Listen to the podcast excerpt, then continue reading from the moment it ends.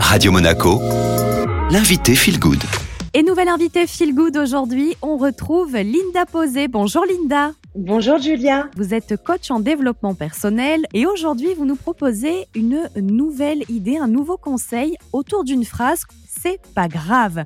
Le c'est pas grave, déjà pour un adulte, ça peut être très mal perçu dans le sens où quand on est mal, on va pas bien, qu'on soit en colère ou triste, si on se confie à quelqu'un et qu'on a besoin de se plaindre cinq minutes en disant mince, regarde ce qui m'arrive, et que la personne en face, l'interlocuteur, nous, nous réponde bah c'est pas grave, t'inquiète pas, euh, tu t'en es toujours sorti. Bien sûr, c'est un message d'amour et de soutien, hein, euh, on l'entend, mais c'est quelque chose qu'on a beaucoup de mal à recevoir parce que on est dans notre corps de souffrance. Alors quand on dit à un enfant, c'est une véritable bombe, puisque l'enfant, l'idéalise ses parents, il voit en eux un peu la sainte parole. Quand on lui dit, bah c'est pas grave, t'inquiète pas, ne pleure pas pour ça. Donc effectivement, en tant que parent, nous tout ce qu'on essaye de faire, c'est euh, de désamorcer la bombe qui existe chez l'enfant, enfin de désamorcer le conflit, la douleur.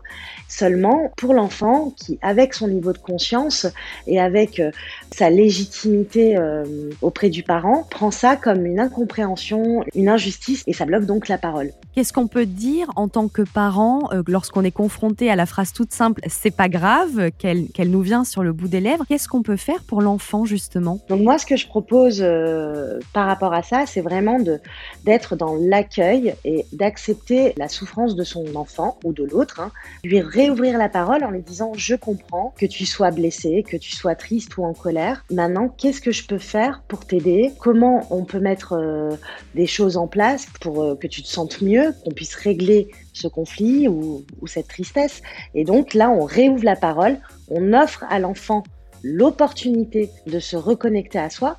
Et puis aussi, ce qu'on peut faire, c'est euh, demander euh, quelles sont les émotions que tu ressens, qu'il puisse les verbaliser. Parce qu'en les verbalisant, il les conscientise. Et donc là, on recrée un lien de parentalité qui est euh, le lien de confiance, qui est vraiment un des piliers pour l'éducation de l'enfant. Et en plus de ça, on reconnecte l'enfant à son GPS intérieur, à ses émotions, car c'est comme ça qu'on sait comment on se sent, ce qui est bon et juste pour nous également. Très bien, merci beaucoup Linda. Merci à vous Julia.